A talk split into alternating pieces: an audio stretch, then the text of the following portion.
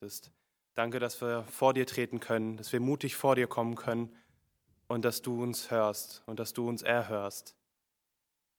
Sprich du zu uns jetzt in dieser Zeit und sei du uns nah. Amen. Also am allerliebsten möchte ich ja jetzt fragen, seid ihr alle da? Und dann höre ich hoffentlich ein lautes Ja, aber ähm, ja, wenn ich frage, seid ihr alle da, dann äh, sitzen hier nur die Lobpreismusiker in den Reihen. Ich hoffe, ihr seid trotzdem alle da. Ähm, und ich hoffe, dass, äh, ihr, dass es euch gut geht.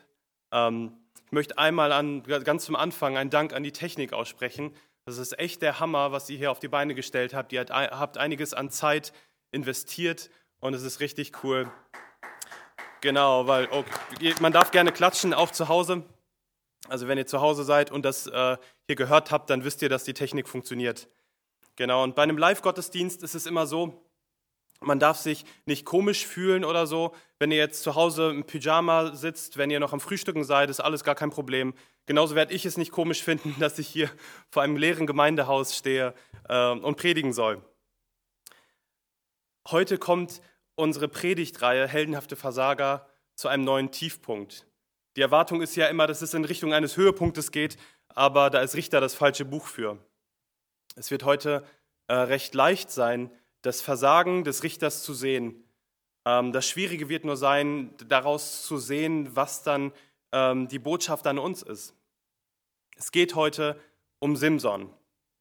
Ähm, er ist der letzte der zwölf Richter im, im Richterbuch. Wir lesen seine Geschichte in den Kapiteln 13 bis 16. Und wenn ihr eine Bibel habt, dann schlagt gerne mit auf. Wir werden uns heute drei, drei Kapitel angucken, die, Verse, äh, die Kapitel 13 bis 15 sozusagen.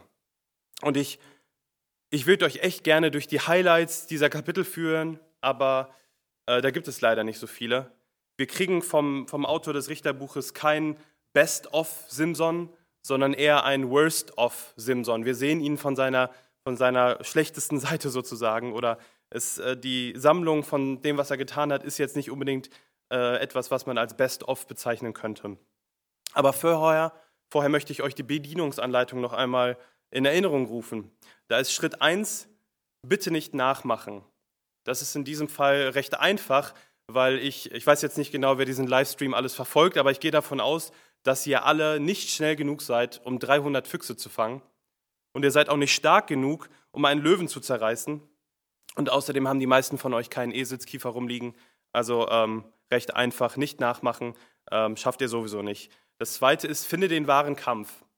Und das machen wir heute. Das dritte ist, lies zwischen den Zeilen. Es wäre heute einfacher, das nicht zu tun. Da würden wir tatsächlich einiges verpassen. Wir werden einen Gott begegnen, der uns ganz schön überraschen wird. Und das vierte ist, behalte Gottes Gnade im Blick. Also zum Ende hin wird es wieder versöhnlich. Also jetzt wollen wir uns das Leben von Simson etwas genauer anschauen.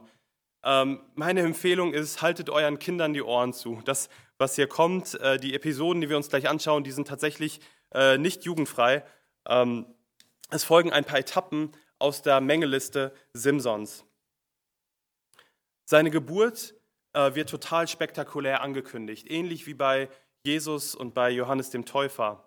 In den 96 Versen, äh, die wir haben in der Bibel über Simson, äh, sind 25 Prozent ähm, diese Geburtsankündigung. Da kommt Simson gar nicht vor. Und tatsächlich, diese 25 Prozent, ähm, das ist das Beste. Ähm, von Simson, was wir lesen. Das ist das Beste an der Geschichte. Und das ist so, wie wenn man ein, ein wunderschön verpacktes Geschenk bekommt, geschmackvolles Geschenkpapier, bunte Bastelelemente draufgeklebt, das Geschenkband umschlingt dieses Paket ganz kreativ und man von außen denkt man sich, wow, da hat sich jemand so viel Mühe gegeben, hat Zeit und Liebe investiert, um dieses Geschenk zu machen, aber dann machst du das Geschenk auf und es ist eine große Enttäuschung. Es ist total geschmacklos, wertlos, ähm, etwas, was du nicht gebrauchen kannst. Ich meine, so eine Rolle Klopapier heutzutage, hat ja heutzutage sogar einen Wert und kann man auf jeden Fall gebrauchen in diesen Zeiten. Aber ähm, ihr wisst, wo, wovon ich spreche. Die Verpackung ist verheißungsvoller als das Geschenk selbst. Also da ähm, kommt ein Engel, erscheint einer Frau, die keine Kinder bekommen kann, schenkt ihr ein Versprechen Gottes. Da soll ein Naziräer kommen, dieser Naziräer ist jemand, der auf besondere Art und Weise Gott geweiht ist. Und das, und das ist wirklich ungewöhnlich, von Geburt an. Ähm, in meiner Teenie-Zeit wurde ich ähm, zum Teil auch für Nazirea gehalten äh, durch meinen üppigen Haarwuchs. Ich habe keine besonderen Kräfte äh, dadurch bekommen und wie ihr seht, der Eid ist erfüllt, die Haare sind, sind ab. Bei Simson sollte sich schon seine Mutter reinhalten und das ist auch sehr ungewöhnlich. Ähm, und so später auch Simson. Von toten Tieren soll er sich fernhalten ähm, und soll keinen Alkohol trinken, so wie Nazirea das tun. Und man merkt, hier kommt etwas ganz Großes. Hier wird eine Erwartungshaltung hochgepusht und dann liest du weiter und denkst dir nur, aua, das ging ordentlich daneben, das hätten wir nicht gedacht. Dieser Mann ist ein richtiger Vollpfosten. Und diese 75 Prozent der Geschichte, die gleich noch kommen, die möchte man am liebsten überspringen. Aber das ist auch nur die halbe Wahrheit. Tatsächlich ist es so, auch wenn wir uns heute mehrmals schütteln werden über das, was wir lesen werden, ist es der Geist des Herrn, der Simson umtreibt. Der Geist des Herrn ähm, wirkt in ihm und der Segen des Herrn liegt auf ihm.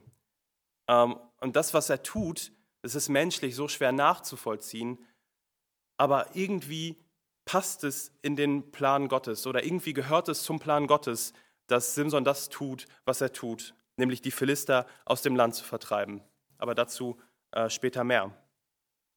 Also, Simson ist kaum den Teenagerjahren entrückt. Da sieht er eine Frau in Timna, eine Philisterin, und die findet er anscheinend ganz, ganz schön.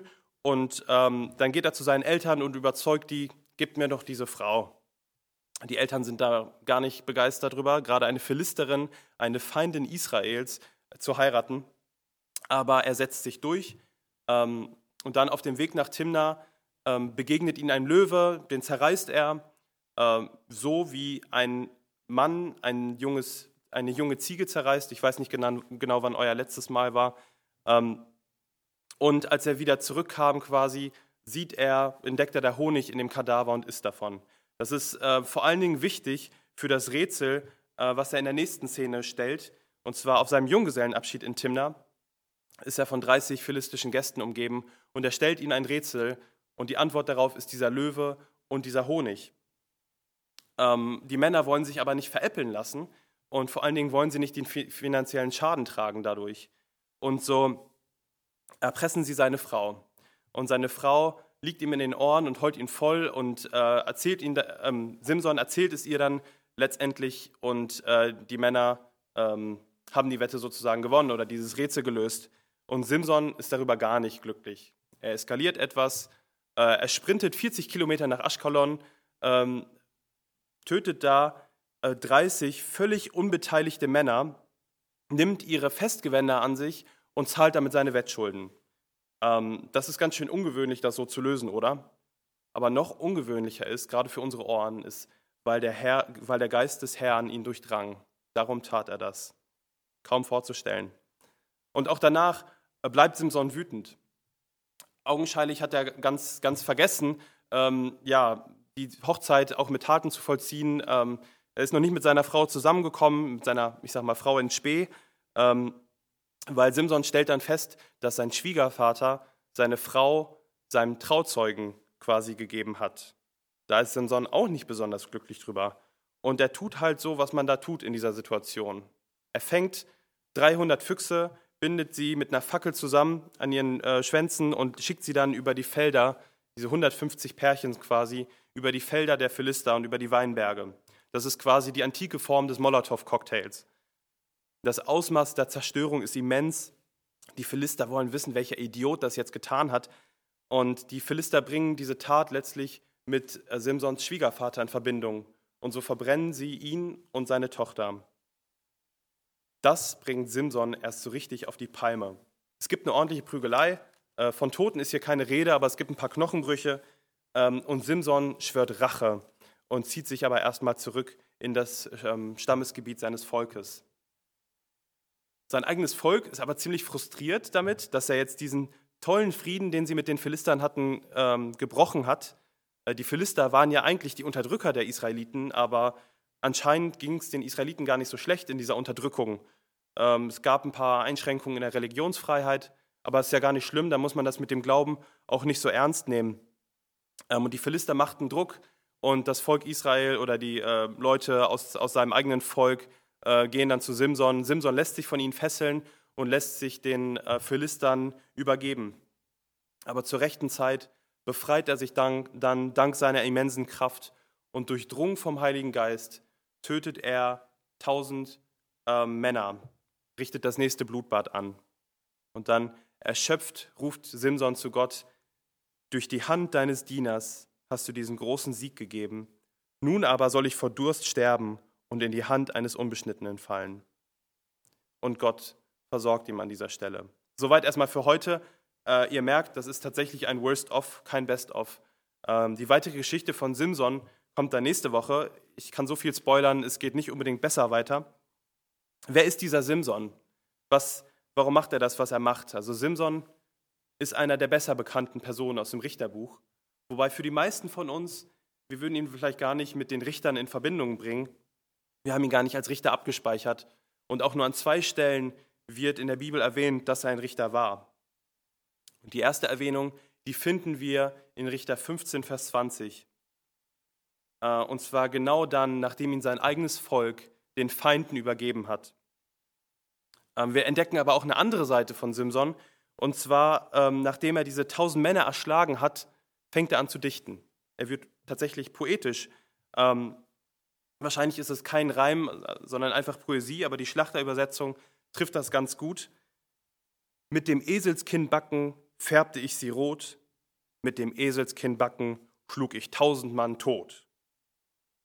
Also er verhüllt seinen Zorn irgendwie in Poesie oder irgendwie ist das interessant. Immer wenn er zornig wird, wird er auch irgendwie poetisch. Ähm, an, an, dieser anderen Stelle, wo die 30 Männer sein Rätsel rausfinden, nennt er seine Frau eine Kuh und die Männer, äh, die, die Art und Weise, wie die Männer das herausgefunden haben, ist quasi das Flügen. Sie haben das Rätsel gelöst, sie haben äh, geflügt. Ich weiß nicht genau, ob es damals schon die Assoziation gab mit blöde Kuh.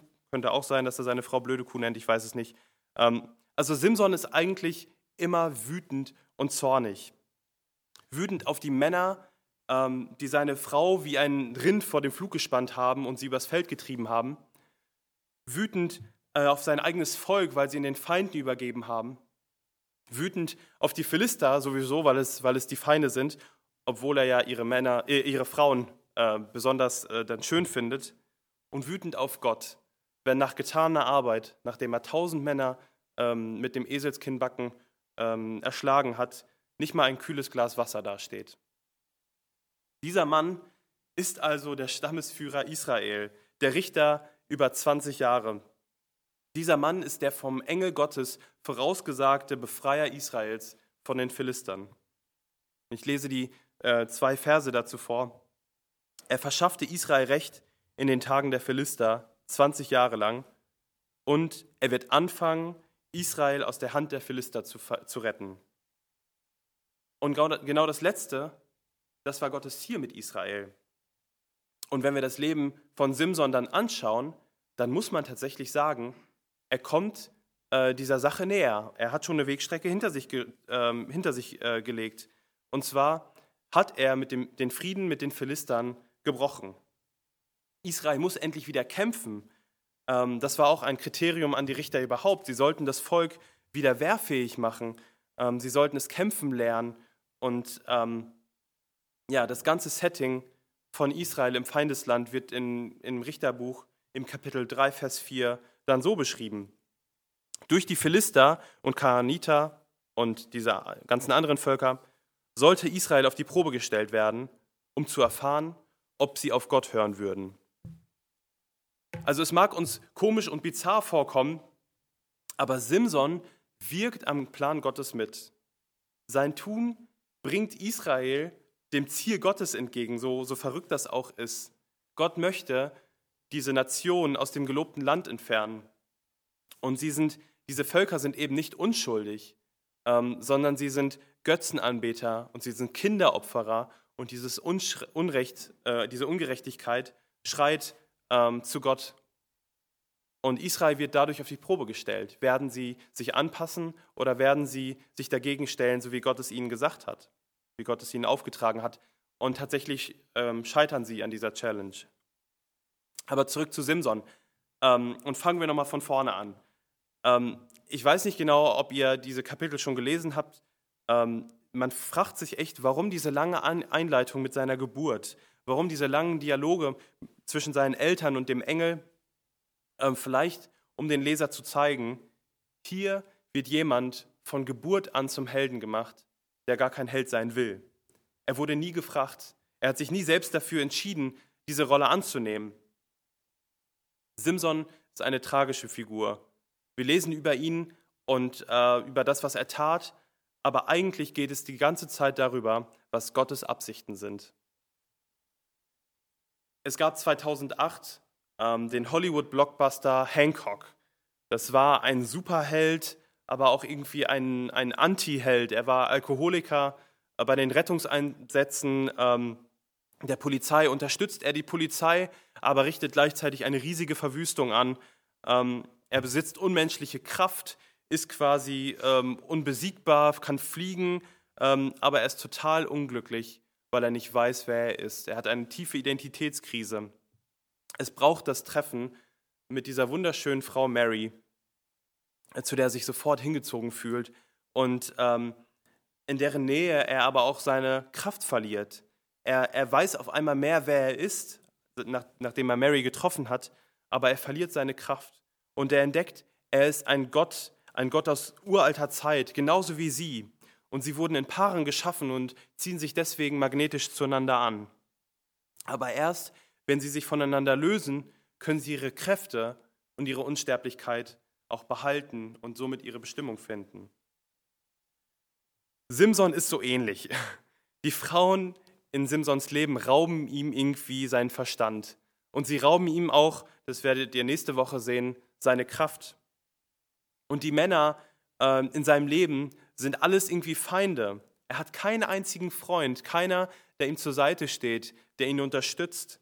Das Einzige, was er Schönes erlebt oder der Einzige, der ihm etwas Schönes schenkt, ist der Löwe, ähm, der ihm diesen Honig geschenkt hat, aber dafür musste er ihn vorher zerreißen.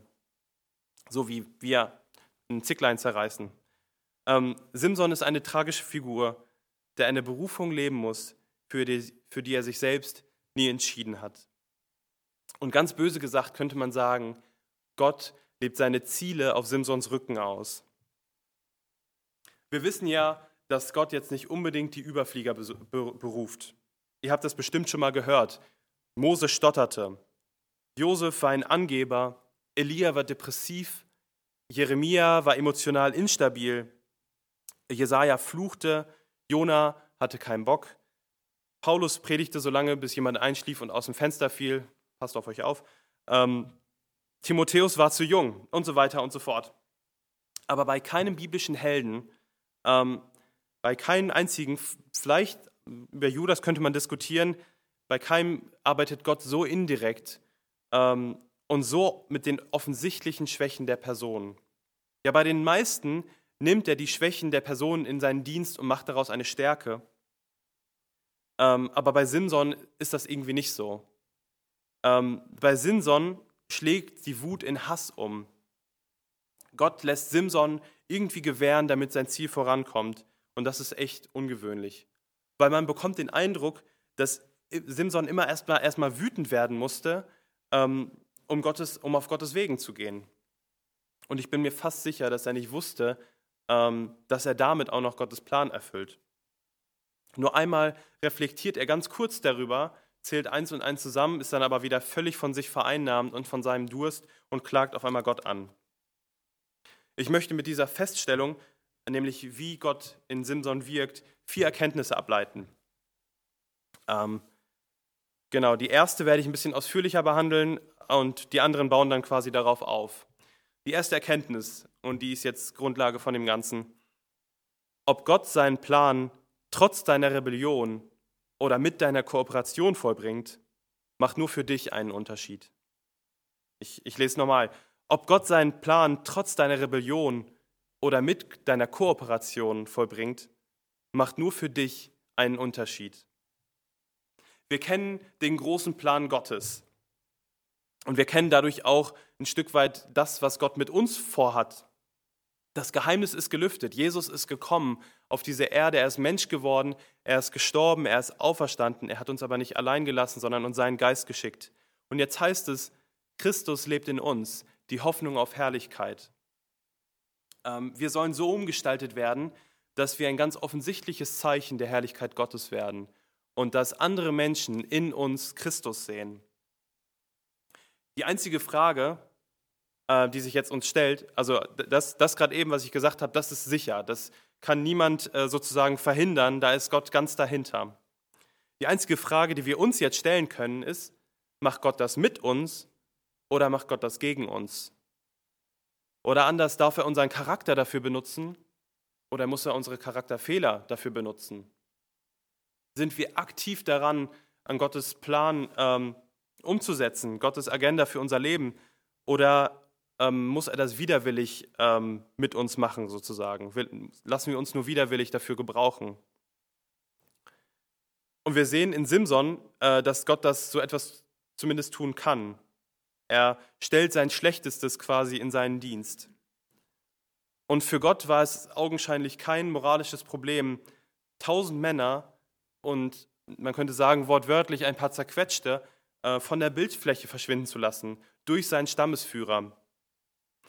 Ähm, das mag für uns ein Problem sein und es mag und es darf auch in uns Unbehagen hervorrufen. Ähm, es mag für dich, wenn du diesen Livestream jetzt guckst und gar nicht ähm, eine Beziehung zu diesem Gott hast, gar keine Glaubensbeziehung zu Gott hast, äh, total merkwürdig und auch verstörend sein, äh, das so zu hören. Es geht hier um einen Gott und hier zeigt sich ein Gott, der nicht in unsere aufgeklärte Schublade passt. Er lässt sich nicht einrahmen. Ähm, er ist nicht lieb, zahm oder süß.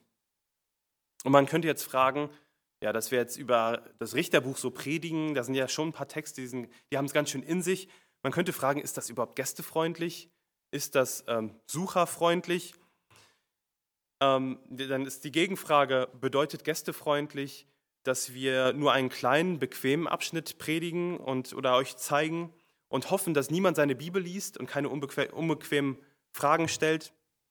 Das ist ja überhaupt nicht gästefreundlich. Das bedient eigentlich nur das Klischee, dass wir Antworten geben auf Fragen, die niemand stellt. Die Frage, warum kommt Gottes Geist auf in Simson und das führt dazu, dass 30 völlig äh, unbeteiligte Männer, die wahrscheinlich gerade irgendwie ein Fest gefeiert haben, äh, umbringt, ohne Vor Vorwarnung umbringt. Ähm, warum lässt, kann Gott das so machen? Das ist doch mal eine echte Frage, oder? Sie schockiert uns, egal ob du dich jetzt ein Christ nennst oder ob du dich kein Christ nennst. Und diese Spannung äh, und diese Fragen, die gehören irgendwie zum kompletten Bild Gottes dazu. Denn wir beten Gott an, ihn, nicht, nicht irgendeine Vorstellung von Gott, die wir uns selbst in unserem Kopf machen. Wir beten Gott an, wie er ist. Und das Problem mit Gott und Gewalt sollten wir äh, nicht zu Gottes Problem machen. Es ist tatsächlich etwas, womit wir, womit wir zu tun haben. Und er muss sich nicht unserem Bild anpassen, denn er ist selbst heilig. Und er ist es auch, so verrückt das auch ist, der im Alten Testament einen heidnischen Herrscher nimmt und ihn sein göttliches Werkzeug nennt.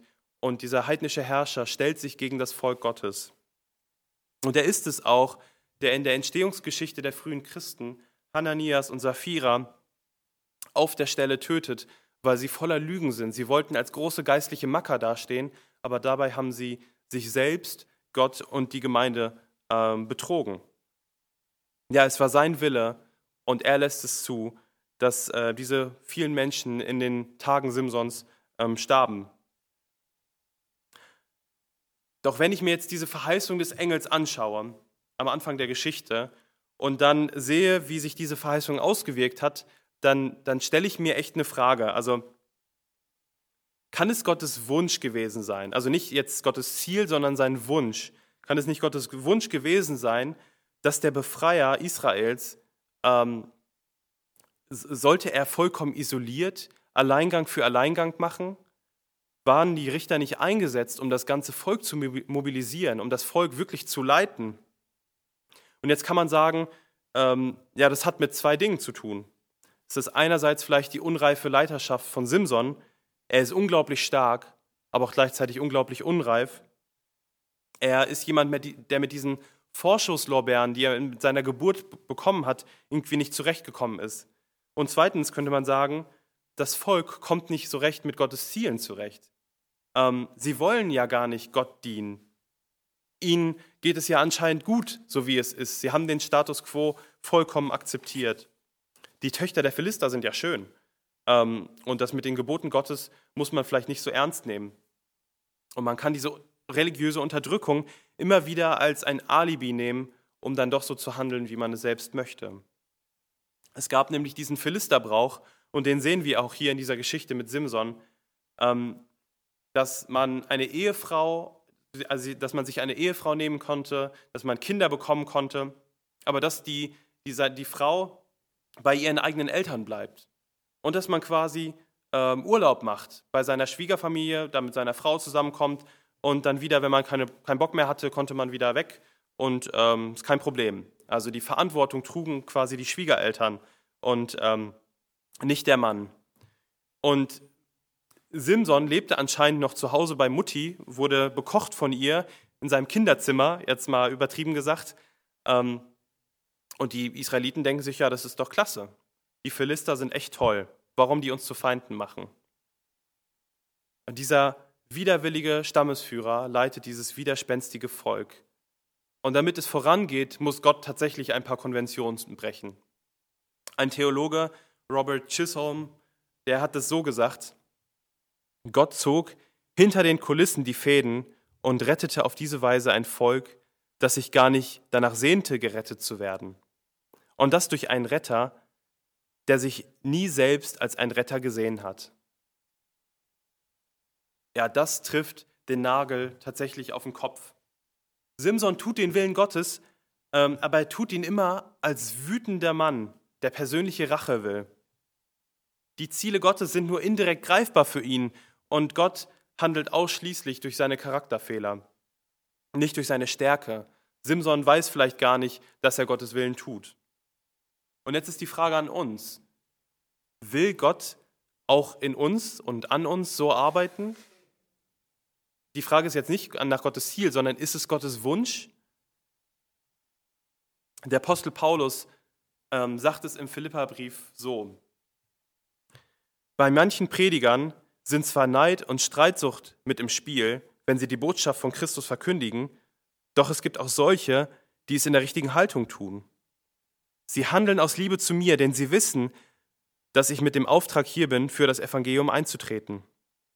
Die anderen hingegen verkünden Christus aus selbstsüchtigen Motiven. Sie meinen es nicht ehrlich, sondern hoffen, mir in meiner Gefangenschaft noch zusätzliche Schwierigkeiten zu bereiten. Aber was macht das schon? Ob, nun mit ob es nun mit Hintergedanken geschieht oder in aller Aufrichtigkeit, entscheidend ist, dass ich in einem wie im anderen, äh, dass im einen wie im anderen die Botschaft von Christus verkündet wird, und darüber freue ich mich. Also hier ist es in Bezug aufs, aufs Predigen. Das Motiv der Leute, die predigen, ist egal, wenn nur das Evangelium groß wird. Man könnte sagen, Halleluja, das ist unglaublich entlastend für mich. Ähm, wenn ich mich in meiner Predigt selbst um mich, nur um mich selbst drehe, kann Gott da trotzdem noch, noch was draus machen. Das ist eigentlich eine positive Sache. Sein Ziel wird erfüllt, Menschen kommen zum Glauben, werden verändert.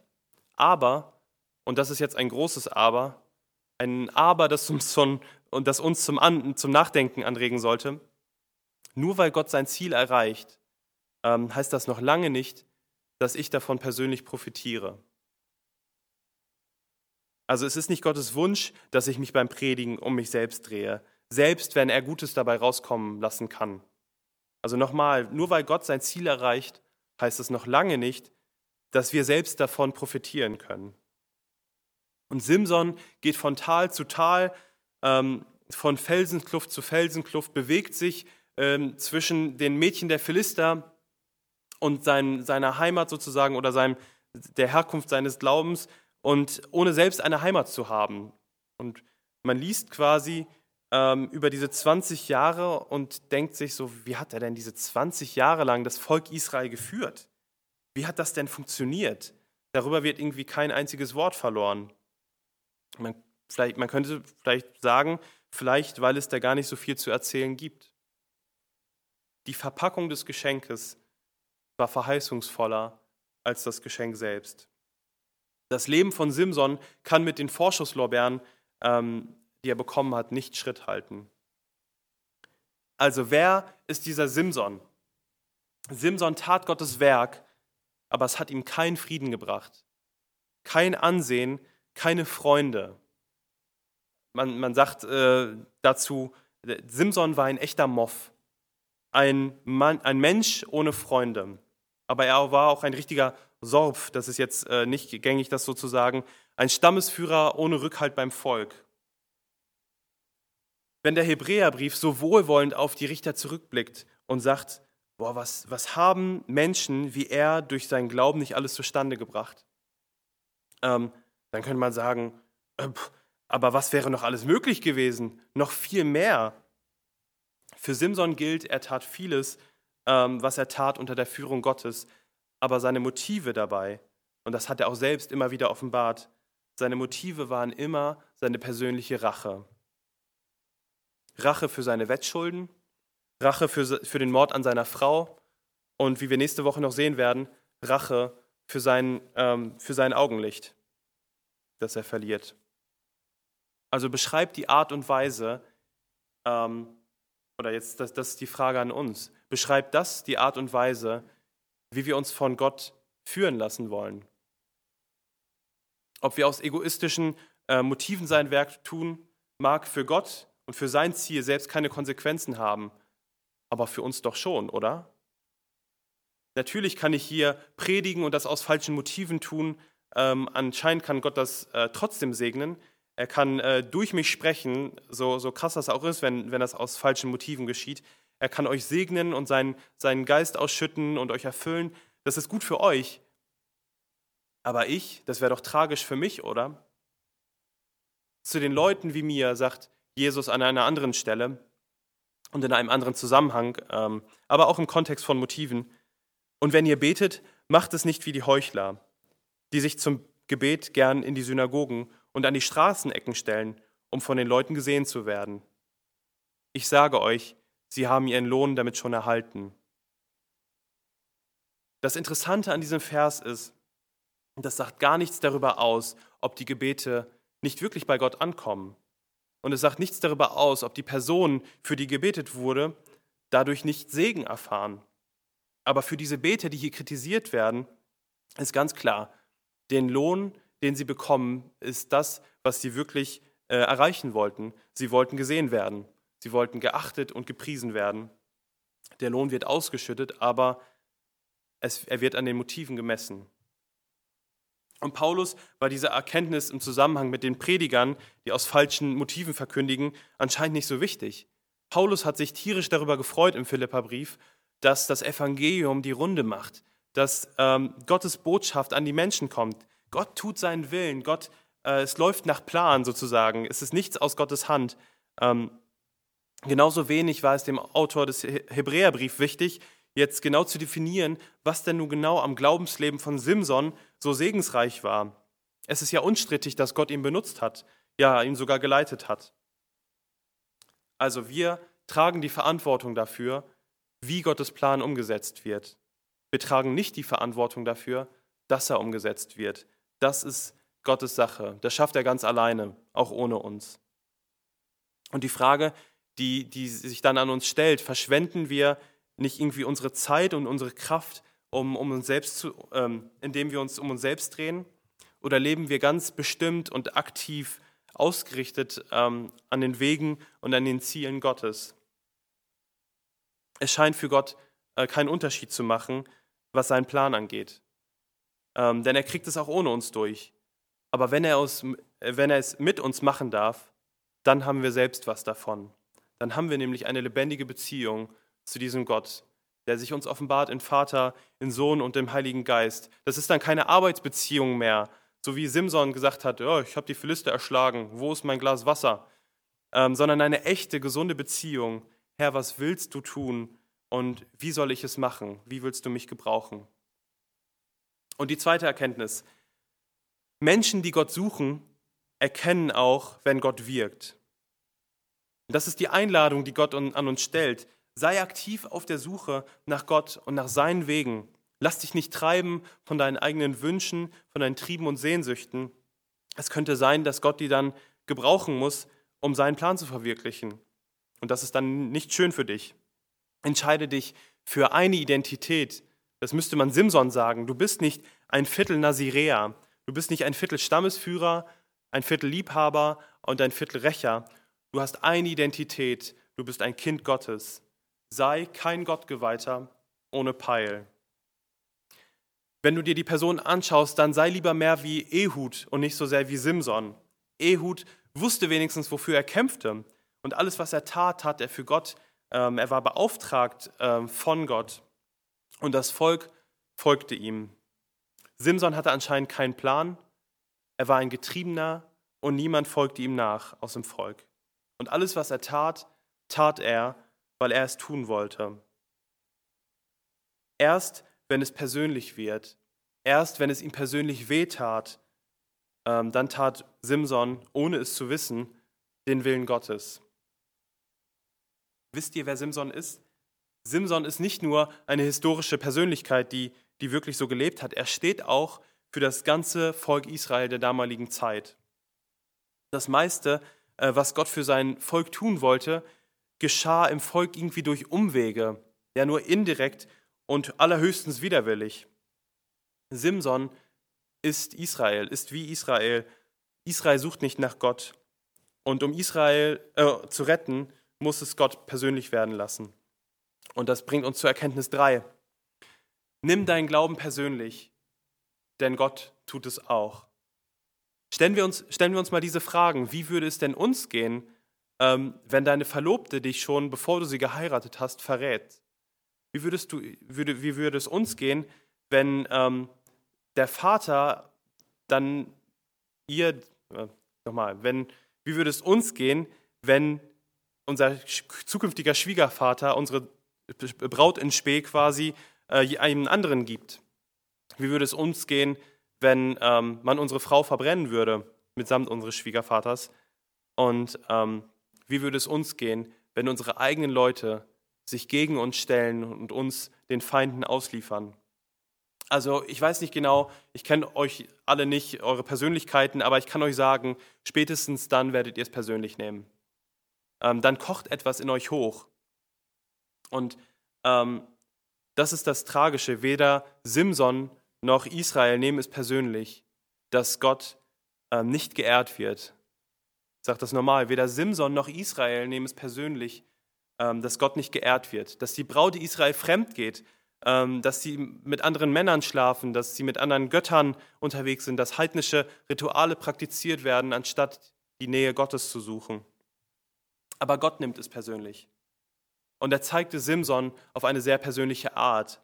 Er sagt, so fühle ich mich, wenn man sich von mir abwendet. Und bis heute ist es so. Ähm, aber wisst ihr, warum wir uns heute nicht vor einem wild gewordenen Simson fürchten müssen, ähm, der in Gottes Auftrag Rache nimmt und für den Götzendienst in dieser Welt ähm, die, die Strafe sozusagen ausführt. Vielleicht habt ihr jetzt gerade, seid ihr zusammengezuckt und dacht euch, hat er gerade Rache gesagt? Ja, Rache gehört tatsächlich auch irgendwie dazu.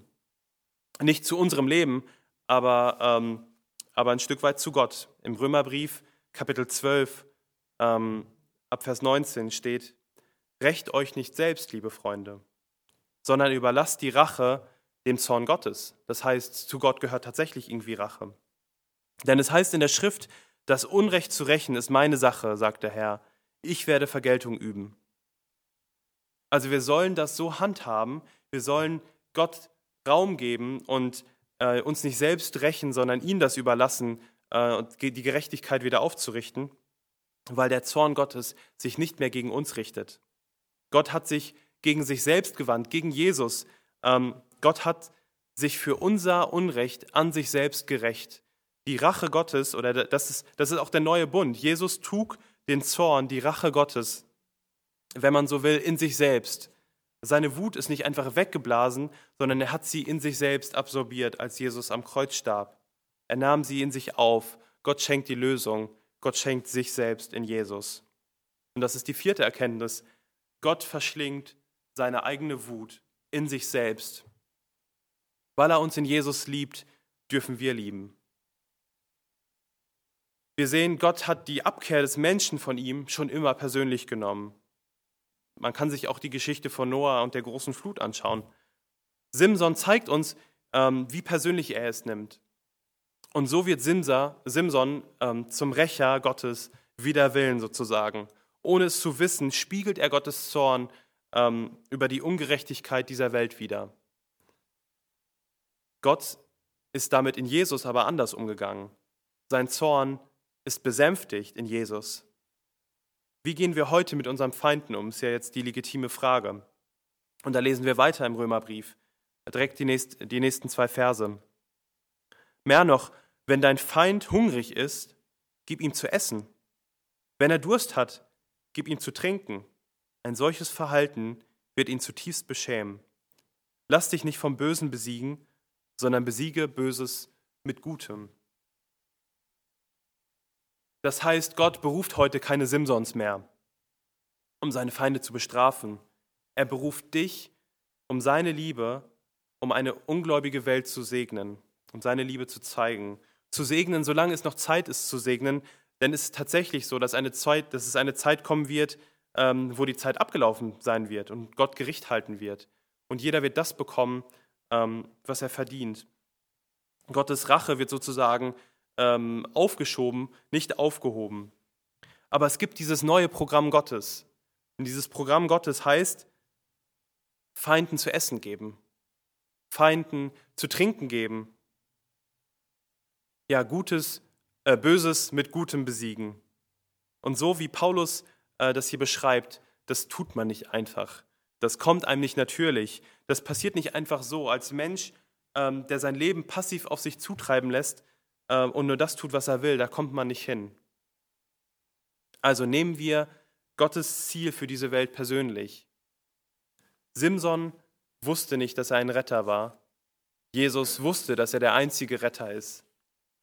Simsons Fehler vollbringen Gottes Plan, aber Jesu Heiligkeit und Tadellosigkeit vollbringen Gottes Plan. Also wie begegnen wir, ich sag mal, Menschen, die nicht gerettet werden wollen? wie Simson oder wie Jesus? Bekämpfen wir sie oder dienen wir ihnen? Und du darfst heute ein bisschen an dich selbst denken. Du darfst egoistisch sein. Du darfst dich nämlich dazu entscheiden, ganz aktiv am Gottesplan mitzu mitzuwirken und mit beteiligt zu sein. Lass dich nicht nur passiv dazu gebrauchen, vielleicht gerade durch deine Charakterfehler, sondern setze deine Stärke dafür ein. Und glaub es mir, es macht für dich für dein Glauben und für dein Umfeld einen Unterschied. Suche nach den Wegen Gottes, äh, lerne ihn besser kennen. Gott ist nämlich ähm, nicht dieser Gott, den du so gern hast, sondern das, Gott ist auch der Gott, der Ehrfurcht in dir weckt, der Ehrfurcht in dir hervorruft. Und das sollte auch so sein. Er ist nicht unser Kumpel, er ist unser Gott. Lasst uns so behandeln. Amen. Ich möchte gern beten.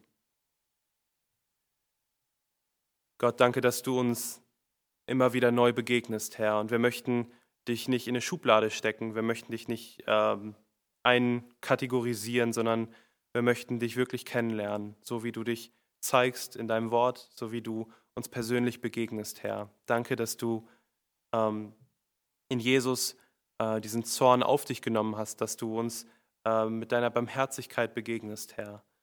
Aber danke, dass du ein Gott bist, der Gerechtigkeit schafft, wir strecken uns danach aus und wir möchten äh, dich bitten, dass du uns gebrauchst, dass du uns in Dienst nimmst. Wir möchten daran wirken, dass du groß wirst. Hier in Bielefeld, auch zu Corona-Zeiten. Erfülle uns mit deiner Liebe. Amen.